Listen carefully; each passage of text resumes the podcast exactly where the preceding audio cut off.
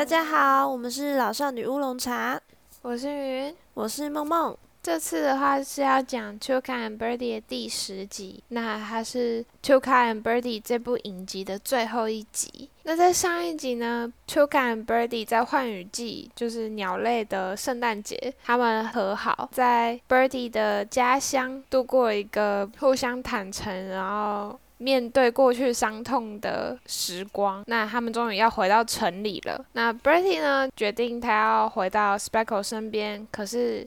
Speckle 却生气了。Speckle 能忍到现在才爆发，我也觉得是非常厉害了。对，他说他真的受不了 Bertie 总是不告而别，而且他总是不接电话。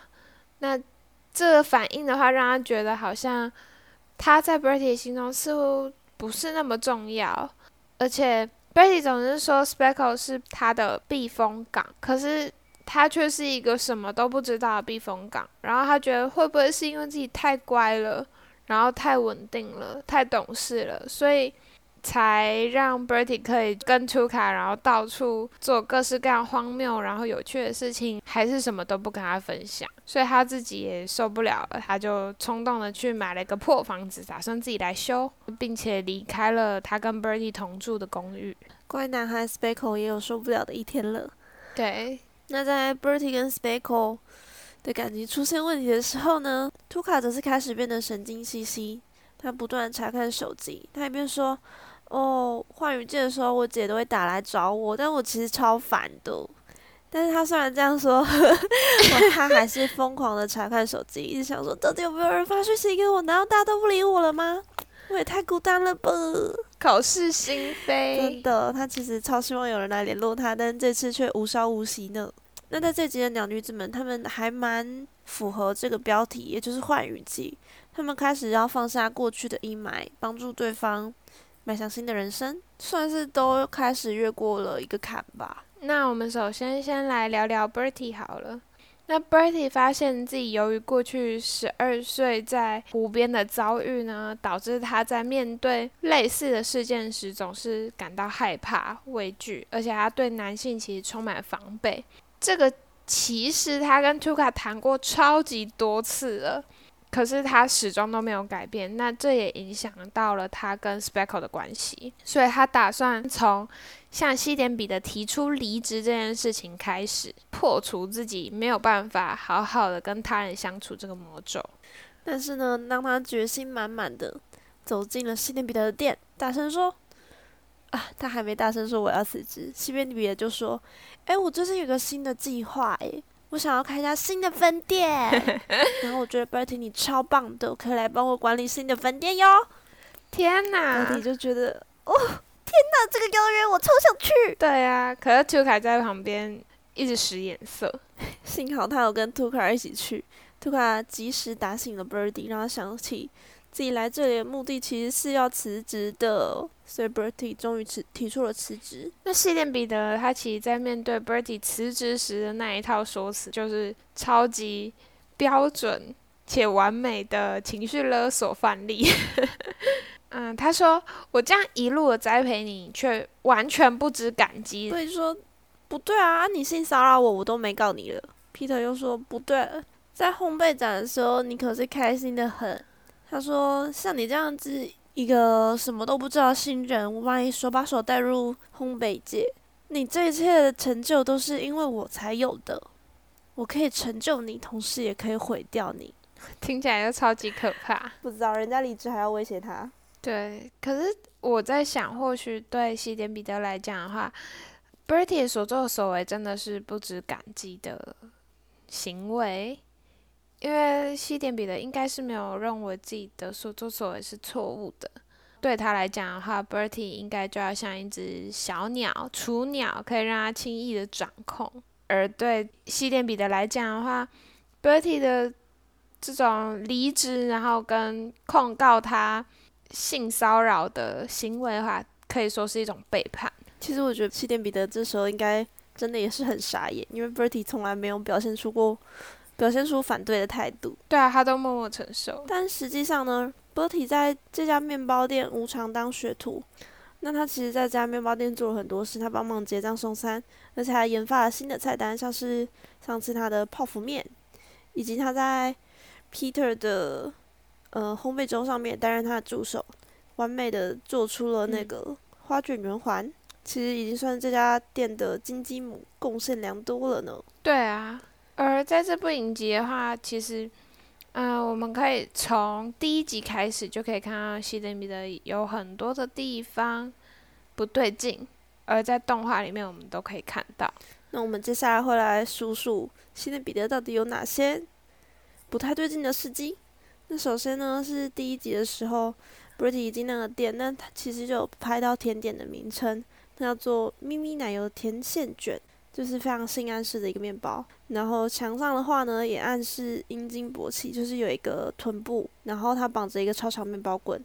第一集的时候，他们比赛烤牛角面包嘛，那 Bertie 想用烤箱，西点彼得就突然壁咚 Bertie，这，但 Bertie 看起来一脸娇羞。然后在揉面团的时候，他还故意碰他的手。天啊，各种暗示哎！但 Bertie 看起来是蛮小鹿乱撞的啦。哦，因为一开始其实大部分人都不会感觉到，而且以鸟类世界来讲的话，西点彼得应该算是挺帅的鸟。就是人帅真好。对。那在第五集的时候呢，Bertie 他。第一次到西点彼得的店里面打工，那一开始西点彼得当然表现的超级专业，然后超厉害，然后让 Bertie 眼睛闪闪发光，想到天呐，这人好猛哦！结果呢，在做香蕉奶油炒面糊的时候呢，Bertie 就被西点彼得抓住头，然后去靠近面糊了嘛，让他去感知那个温度。他故意靠超近。嗯，没错，那这无疑就是。一种强迫了，我觉得还蛮像职权性骚扰的。嗯，没错。那就 Bertie 他也跑到了西点店里面的厕所，然后开始进行自慰。那或许我们等下可以聊聊为什么 Bertie 的反应是这样。我当初在看那集的时候，觉得超傻眼。对我也是觉得啊，那样呢？那在第六集的时候呢？第六集是他们要一起买房子，但是 Bertie 在沙发上做了一个春梦，他就发现。他自己到比 Peter 的西点店打工，但是 Peter 居然让他来做人体拼盘。哇哦！然后，但是呢，当 Bertie 真的醒来，然后真的去打工的时候，嗯，Peter 就在那边打面团。那但在动画里，那个面团被打得很像乳房的样子。那 Peter 还用手在上面抚摸，就是一直充满了那种暗示意味。Bertie 在那边也自己疯狂的各种幻想。那其实接下来的话。Bertie 好像就一直保持着这种好像被吸引，然后可是又有点害怕的状态，然后继续在洗脸店里面打工。那是直到第八集的时候呢，Bertie 他就做出了一个泡芙面，这是他跟新的小菜鸟一起做出来的神奇甜点。但没想到 Peter 一看到这个泡芙面，他一吃一口觉得超好吃，那他马上就说：“嗯，那这个马上就加到 Peter 的祖传菜单上吧。”那同时呢，这一集因为那个菜鸟也刚进来打工嘛，西点 Peter 他就故技重施，用 Bertie 第一次到西点店打工的时候，那道香蕉奶油炒面糊，他同样也是逼菜鸟观察那个炒面糊的气味，并且故意靠得很近，还压迫他要仔细看。但是呢，菜鸟就疯狂反抗，并且跟 Bertie 决裂了。Bertie 应该也是这个时候才真正意识到 Peter。在他身上做的事是不对的。嗯，他其实早就隐约有知道了，只是他好像一直都不敢站出来。结果他后来发现，原来站出来才是对的，像是菜鸟一样。对，就是真的要表达出自己的反抗。那接下来在第十集的时候呢，西点彼得也做出了动作，他。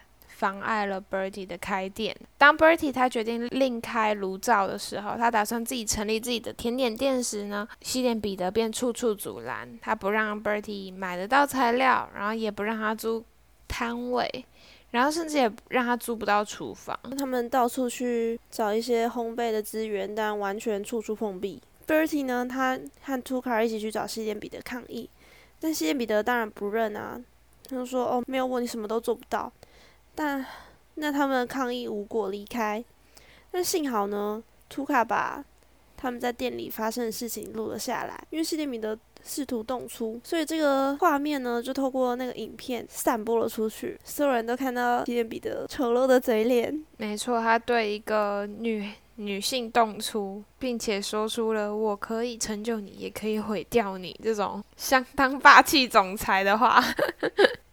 哇塞！对，没幸。好这不是一个霸总小说。那想当然，呃，Bertie 他的事业就起步了，因为大家都转而支持他。毕竟是在动画里，总是要有个团圆大结局。没错，那 Tuka 的话，他也一样，他在换雨季快要结束的那一天，他打电话给他的姐姐，然后还知道姑妈现在生病了。他终于跨出了最后那一步，开始主动和他的家人联络了。因为真的做之后，他才发现其实没这么难。嗯，而且他也决定离开 Bertie 去找他的家人们一起团聚。他终于决定要和家人们好好相处，好好经营和家人间的关系了。那其实关于这一集呢，大家可能会觉得 Bertie 的反应好像有点奇怪。其实这样一路看下来，你都会觉得 Bertie 的反应有点奇怪。为什么他会对西点彼得充满春梦？他明明就是喜欢看那个文艺爱情片，又跟一个这么……安全的男朋友，对啊，我觉得她男朋友应该算安全型一点。跟这样的男朋友交往，照理来讲，他应该是一个相对稳定的人。可是为什么他会不断的去幻想自己跟西点彼得在一起的情况呢？那我在猜，或许这件事情可能是跟他小时候的遭遇有关。从他小时候的经历来讲的话，其实受害者通常会说服自己，或许自己其实是跟对方两情相悦的。那这样其实就没有所谓的骚扰或是迫害的发生，所以他或许可以打从心里就说服自己说：“哦。”我其实也是受到对方的吸引。那人其实是很容易欺骗自己的，所以就会变成哦，因为我喜欢他，所以我可以让他对我做这些事，自自己骗自己。对。那这个状况的话一再的发生，所以 Bertie 好像也没有办法自己骗自己，因为太多次了。那直到是第九节果酱湖的时候，他才。决定好好面对这件事情，他才决定要撕掉这个要掉不掉的 OK 绷，然后打算向西点彼得提出辞职。某种程度来说，Bertie 的不发声其实是因为畏惧权势，他同时也会倾向说服自己，对方其实是有心栽培、好意提点。嗯，其实我觉得这方面大家应该都是蛮好理解的，因为当我们可能多多少少都会有遇过吧。呃，小时候上学学生时期的时候，你可能会遇到那种很凶巴巴的老师，或者是说在工作的时候遇到提出不合理要求的主管，那他可能对你鞭策，或是用很凶的方式，甚至是侮辱你，他可能都会说我是对你好，你可能也会说服自己啊，主管是对我好，人家是一片苦心，这些受苦或是不舒服的事情的话，它都是一种磨练。这是什么？不经一番寒彻骨，焉得梅花扑鼻香？是硬要用这种话来说服自己。对，那当你领着不合理的薪水，然后却要做超级多的事情的时候，你会告诉你自己，这可能是个磨练。当然，你可能会抱持另外一种心态被送，超级恨。可是问题是你又无可奈何。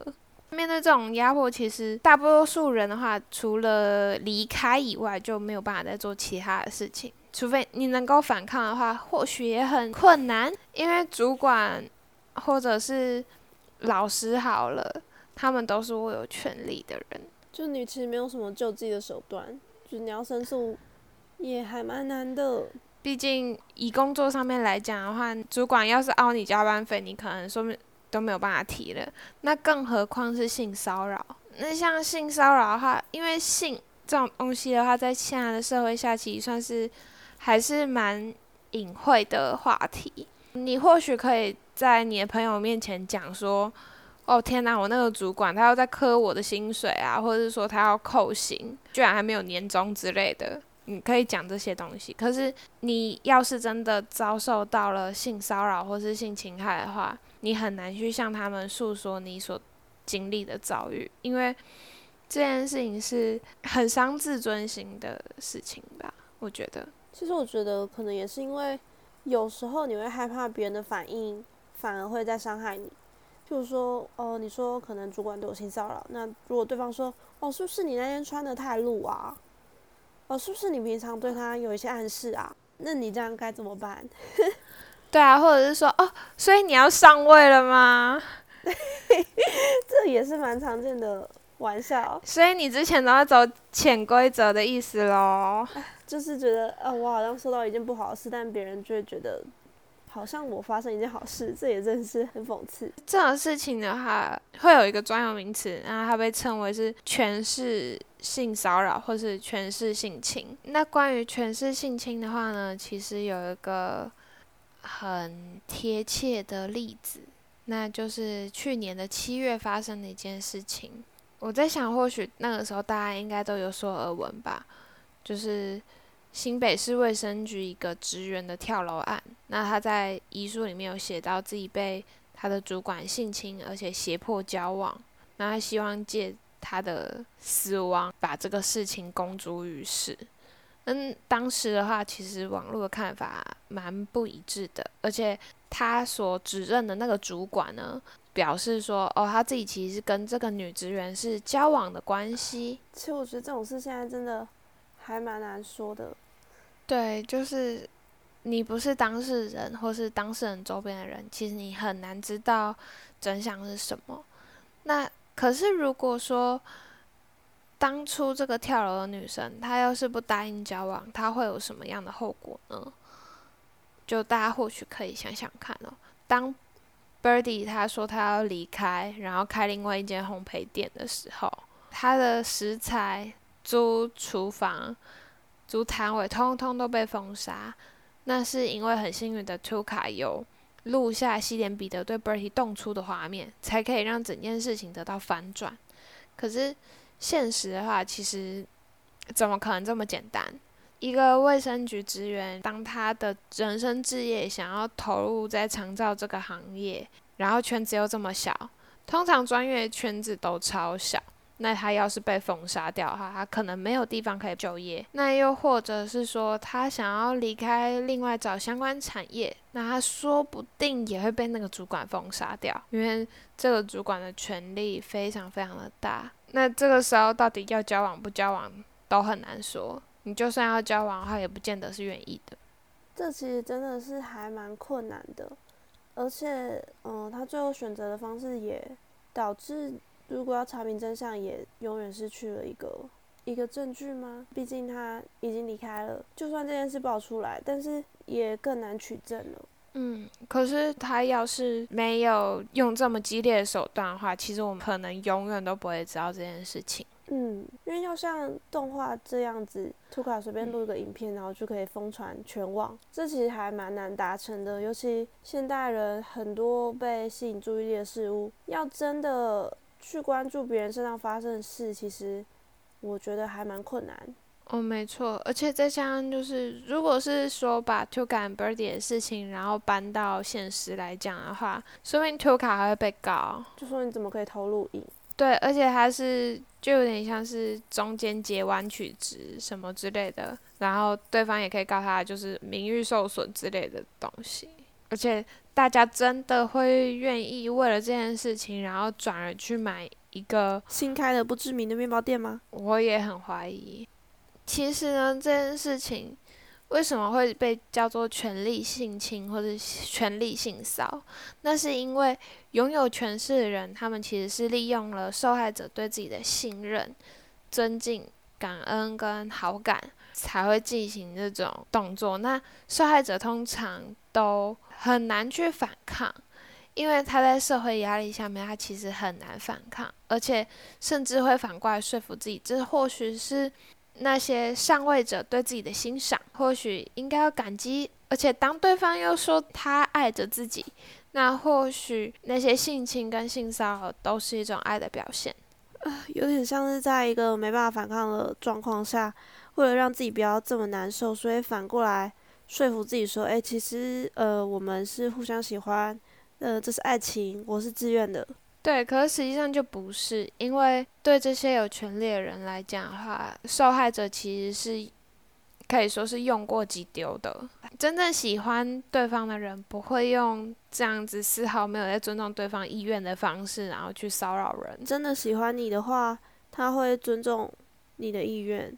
呃，我不知道大家有没有遇过类似的状况。那来讲一个没有那么严重的例子好了，像我之前的职场学长的话，可能会搭肩或者是捉东。呃，所谓的捉东就是你可能坐着，然后他从后面，然后两只手就跨跨在你的肩膀两边的桌子上，这超压迫的啊，有够可怕，这也太近了。然后头就塞在你的脖子旁边，这种动作。呃，像我的话，我会觉得不舒服。可是我会想说，对方是比我年长，而且他其实平常都很热心的在教我一些事情，所以我就没有提出来，没有跟他说，呃，他这样不行，然后我会觉得不舒服。这些事情我都没有说，因为，呃，你后来你甚至会觉得这好像是一种利益交换吗？就是好像有一点点，就什么。嗯，拿人手软，吃人嘴软。哎，对对对对对，就是他都对你这么好了，他这样摸你一把，好像，呃，你有必要对他就是置气吗？可是这个东西，其实你要是想通的话，你会发现，其实从头到尾都是那个学长，他愿意要帮我多做一点，多教我一些事情，然后多给我一些好处。可是我从头到尾都没有说我要啊。就如果人家对你好，那你要回报，但是你并不想要有用这种方式回报。对，所以其实呃，我说你可能说，哎，我可以帮你多洗一些试管之类的，来当回报吧。对啊，或者是说在值班的时候，哦，我帮你多 cover 一点，这个我都 OK。可是要是我知道他的关心跟他的教导都是。这样子换来的话，那我绝对不会要。而且其实通常在你经历过类似的事情之后，其实别人对你的好，你都会有点紧张兮兮耶。不知道梦梦会不会有这种感觉？你会不知道为什么对方要对你这么好，那个报酬会是什么？就是觉得你到底想要什么？尤其是男性，我会更加警警惕，会想说。你你你想要干嘛？对方一开始对我好好，我就想说你想要干嘛？你是不是别有所图？这样也是蛮伤心的，就是会变成说没办法相信别人的好意。我都会这样子比较警觉了。那 Bertie 的话肯定也是这样。这我觉得这是他跟 Speckle 一直以来都没有办法信任的很大的一部分原因，就是来自于这，就是可能他过去受的伤害，让他没办法再。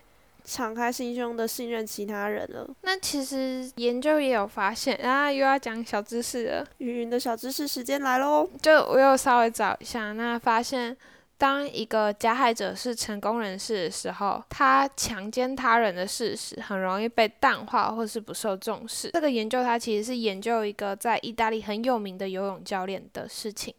那结果大部分民众对于这个游泳教练强奸他人，大家的反应只会觉得，呃，这个是不是女方的问题，或者是说，是不是之前交往出了什么差错，然后后来反目成仇之类的，甚至是有人会觉得，哦，应该是有人在陷害他吧，他并不是一个加害者啊，拜托，他是一个这么厉害的游泳教练呢，那甚至有人还会觉得，嗯，呃，他。就算是不小心跟别人上床了又怎么样？那也是一时错误啊，有必要看得那么严重吗？那是直到女方就是提出了影片证据，然后大家才正视这个问题。当然，这个游泳教练后来是有道歉，然后后来好像就名声就是一落千丈这样子。研究者他就是研究的整个事情，然后大众的反应，然后就发现好像。大部分的状况都是如此，他比对了好几个，这样真的是蛮可怕的。因为当对方和你的地位不对等的时候，如果他很厉害或者是地位比你高，很容易就受到别人的认同，就会有一堆人帮他找借口。对，就是全世界都会帮他们。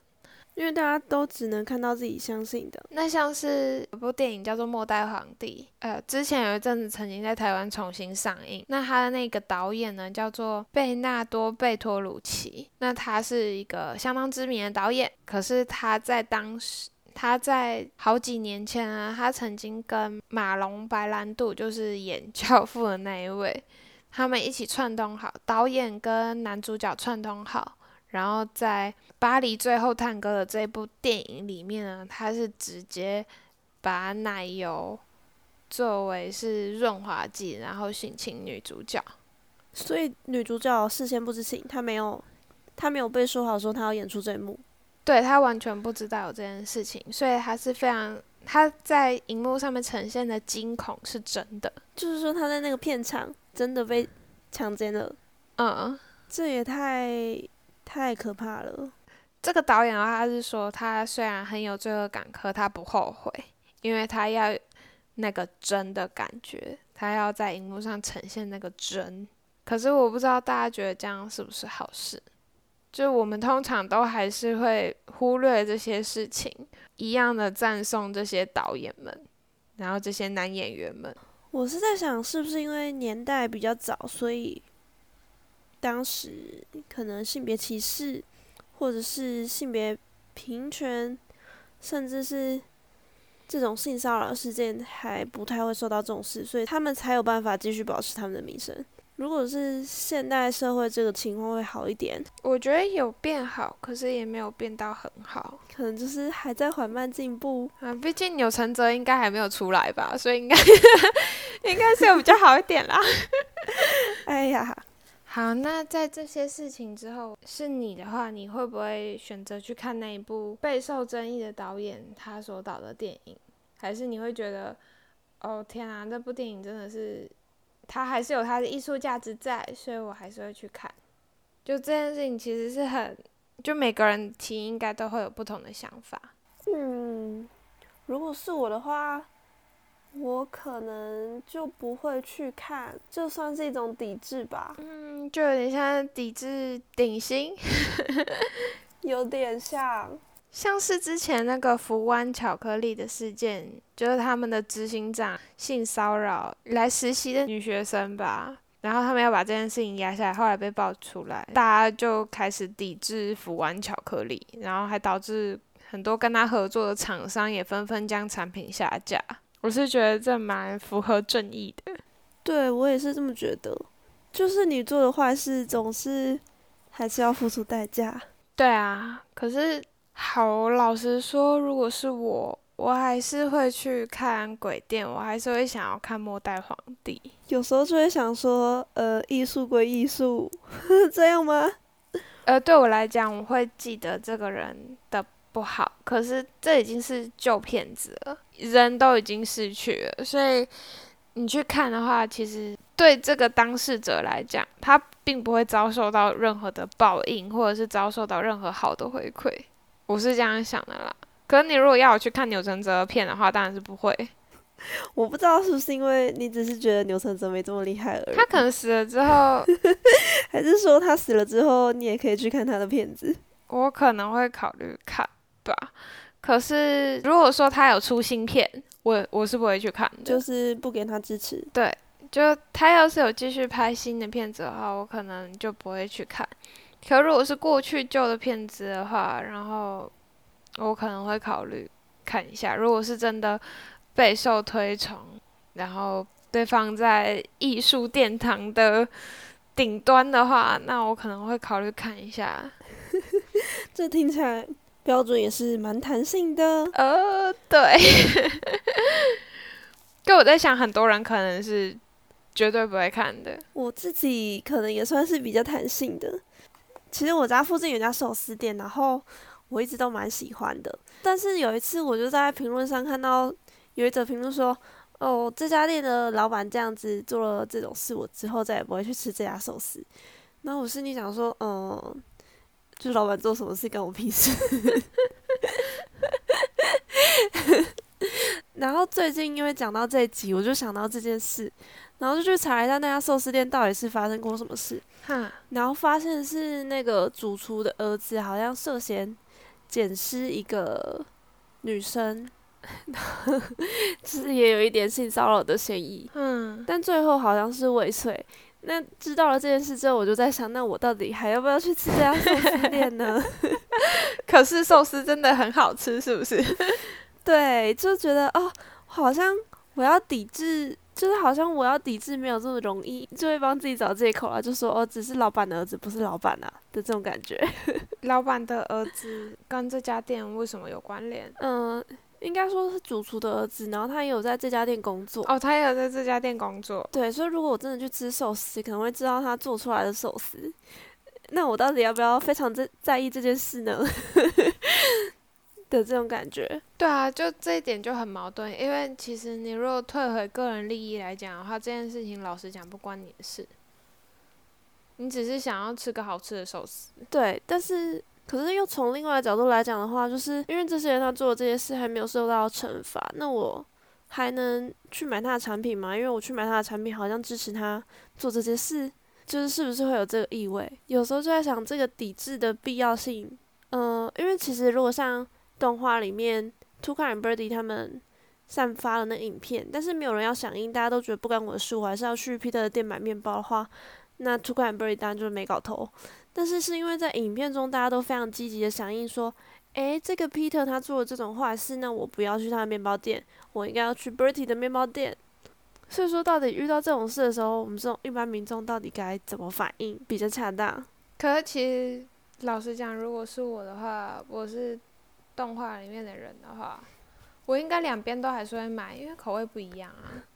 就是你如果是 Peter 面包店的常客的话，就觉得哦不行，我还是超想吃那个好面包。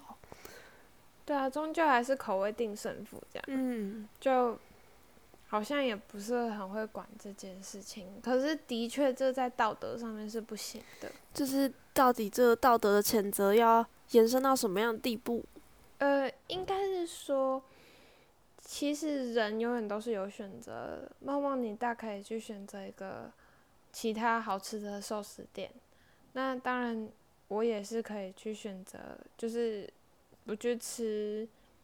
就我们都可以去选择说，哦，不去吃那间 Peter 的面包店，对，然后或者是说不吃福安巧克力，因为选择有太多了。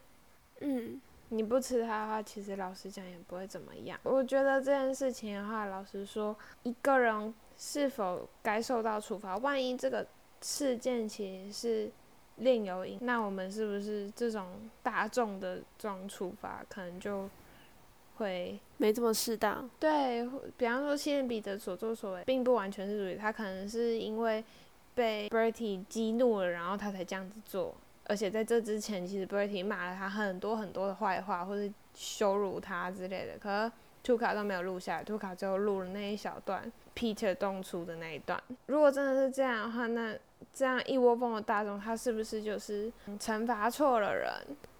或者是说对这个人的惩罚是不是太过呃太过苛刻了？就这件事情是很难说的，而且说明是误会了。嗯，其实凭良心讲，如果要我这样看西点比特一路一直来做的事情好了，我会觉得嗯，好像没有到那么的严重，没有严重到让我会不想买他们家的面包。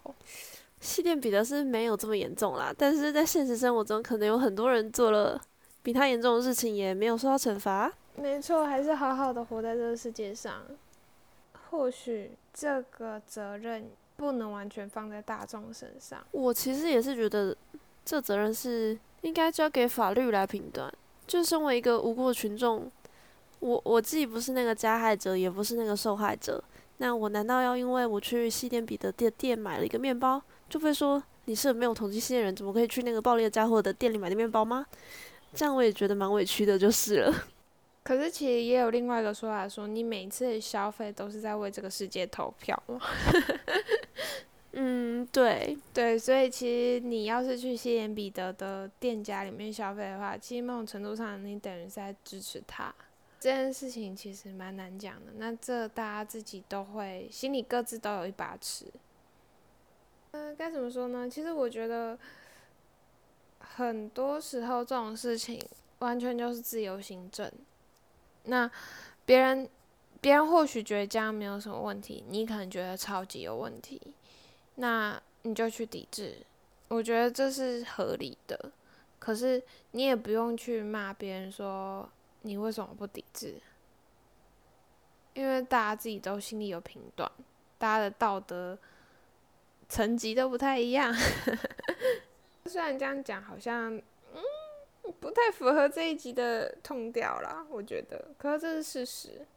那我其实是觉得，就是身为一个大众，可能嗯不一定要把心思放在谴责加害者上，而是可以想想要怎么关心受害者，让受害者可以走出这个阴影。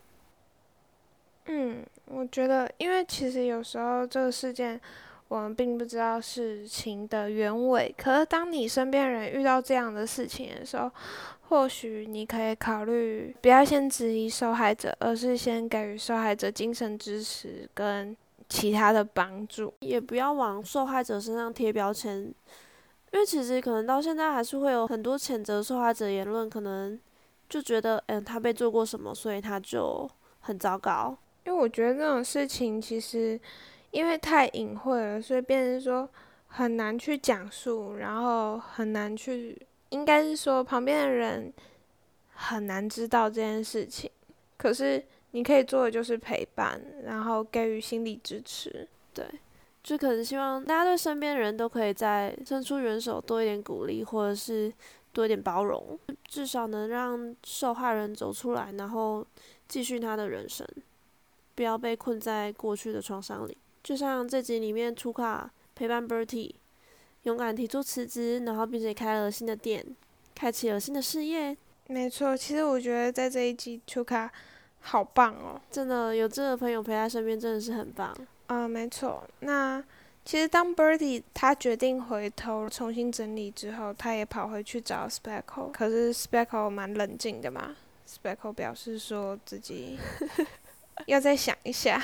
嗯。因为他也受伤了。因为其实他们那天度过了一个火热的夜晚，但第二天早上他们还在床上 s p e a k 就变得非常冷静。他就说：“哦，嗯，虽然我还很喜欢你，但我觉得我还需要再冷静一下。”然后 Bertie 那时候感觉被浇了一整桶冷水。可是我觉得 Speckle 这样做是很合理的。嗯，对，因为当下其实就是很多时候并不是一个火热的夜晚就可以解决的事。没错。有些事情并不是因为有个火热的夜晚就可以解决了，就你还是需要深思熟虑。但是后来其实 Bertie 和图卡在送货的时候，因为他们后来订单实在太多了，然后他们觉得送不完。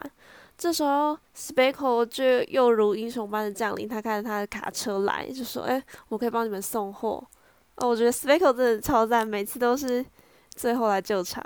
他真的很优秀。其实以 Bertie 的经历来讲啊，就他遇到 Speckle 可以说是相当相当幸运的事情，因为他真的是一个非常非常稳定的安全型依恋人格。那我觉得，如果说 Bertie 需要疗伤，然后要慢慢的变好的话，Speckle 的存在无疑是非常重要的。真的，他好像不管什么时候都有办法支撑 Bertie。哎。看完整集还是觉得 Speckle 真的是天才，但是记得天才也是需要支撑的。像 Speckle 这集就说：“哦，我是可以支撑你，但是我有时候也需要一个支撑。”没错，谈恋爱本来就是要互相扶持，人跟人之间本来就是要互相扶持啊，不可能总是有一方负责谈，负责收谈。嗯，因为毕竟一段关系就是。要互相有付出，互相有接受，才会走得长久。那我们终于讲完了这第十集，是吗？会这样说吗？对，终于讲完了又一部影集了。没错。不过说实在，我在看第十集的时候啊。看到他这个超级完美的 happy ending，真的是有点小失望诶，不知道为什么，觉得不符合现实是吗？有一点点，然后就是也没有到那种，呃，可以回味的余韵无穷。因为譬如说午夜福音的话，就是 Clancy 他们好像都死掉了，然后乘上一辆开往灵界的列车，就觉得嗯，这个结局蛮令人深思的。但这次就是一个快乐的 happy ending。大圆满结局。虽然看的是很爽啦，但就是觉得有点好像少了什么，是我太太 N 了吗？我觉得他的收尾太过梦幻，而且，呃，Tuka and Birdie 其实我自己在看这一部影集的时候，会觉得他有些东西啊，其实不知道是刻意的还是无意的，他有时候都啊呃交代的蛮含糊的，像是像我觉得信从那一集真的就有点莫名其妙。对啦，就是蛮强的。对，就是它是一整部康康，然后你有点找不太到它要表达的意义是什么的那种过程。嗯，你说这这一部影集很好吗？其实我觉得，呃，还好。还好的话，你不是佛的那佛门这样子 做了十集之后，你再跟这边跟我说还好。应该是说。它的好看程度真的还好，可是他想要讲的事情是我很在意的东西。就是他涉及了蛮多，嗯，算是性别的议题。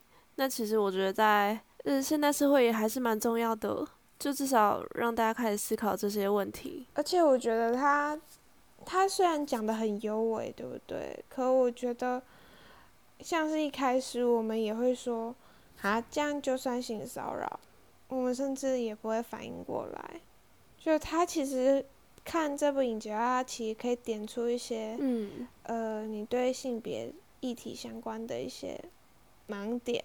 我在看这部以前，我真的不知道，原来西点彼得这样做的事情是是很严重的事情，然后又或者是攻击同事讲那一句话。我其实真的看那集的时候，完全没有意识到，是后来在讨论的时候，我才觉得，哦，这真的是不行诶。对啊，就是因为他太我们太习以为常，甚至是太优太优美了这个这个想法，所以我们好像自然而然都认为这个好像是正常的，可是它其实并不正常。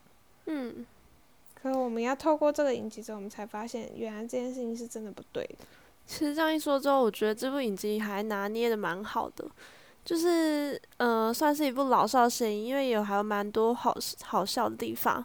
那你真的要深入思考的话，也是还有蛮多值得思考的地方。嗯，对。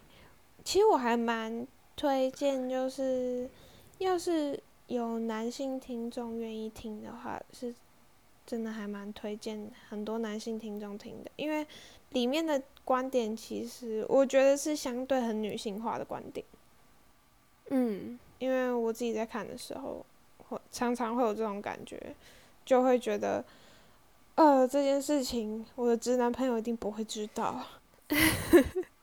但其实它本来就是以两个女性为出发点的一个故事，毕竟两位主角都是女性。我是觉得这部剧，嗯，我觉得这部剧还蛮适合合家观赏的啦。就是大家看完可以一起跟小孩讨论，或是跟伴侣讨论，可能都可以更知道其他人的想法，互相交流一下。透过讨论这一部影集，大家可以知道，嗯，那个人他对于他的价值观是什么，这样。嗯。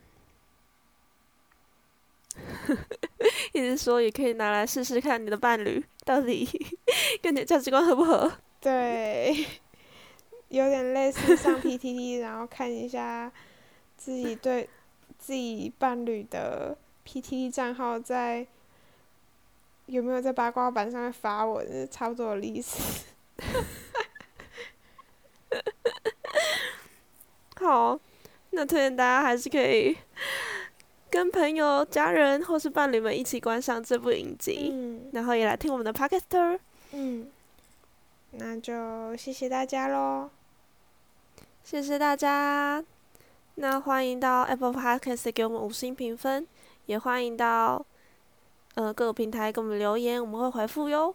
好，那大家拜拜，拜拜，谢谢，谢谢。